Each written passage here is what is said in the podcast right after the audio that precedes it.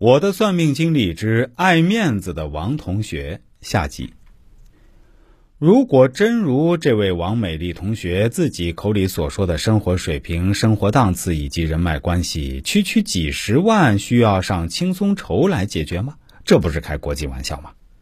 一个像她这么心高气傲的女人，又怎么会拉下面子在朋友圈里发？我猜想她肯定是屏蔽掉了一部分人发的。他不可能会做降低自己身份的事儿，但是也肯定我之前对他的判断，他的家庭条件并没有像他说的那么风光。有个同学把他这个轻松筹发到了班级群里，没人敢回话。过了许久，老班长说：“既然王美丽同学现在有困难，我们大家都尽力帮帮她吧。”于是大伙儿你一千我五百的给他转账，也凑了两万多块。快凌晨了。他找到我聊天我知道你早就看出我其实一直都在装在吹，谢谢你从来没有让我难堪过。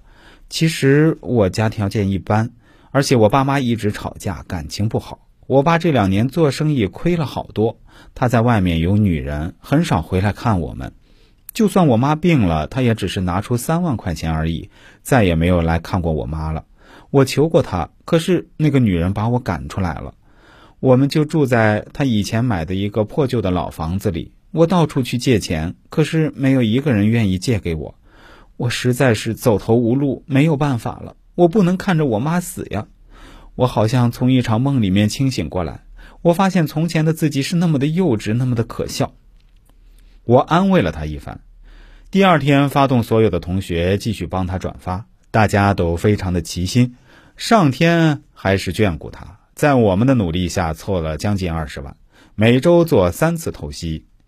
阿姨也转进了条件更好的医院。在王美丽的悉心照顾下，病情总算是得到了控制。医生说，再观察一段时间就可以出院了。后来，她再没有晒过各种以前的照片了，也没有说过炫耀的话了。她真的成熟了，和其他女生一样，每天朝九晚五的工作，靠自己的双手撑起她和母亲的希望。这就是我那可爱的王同学的故事。我也相信，经过这么一番闹腾后，他的人生一定还会过得很美丽的。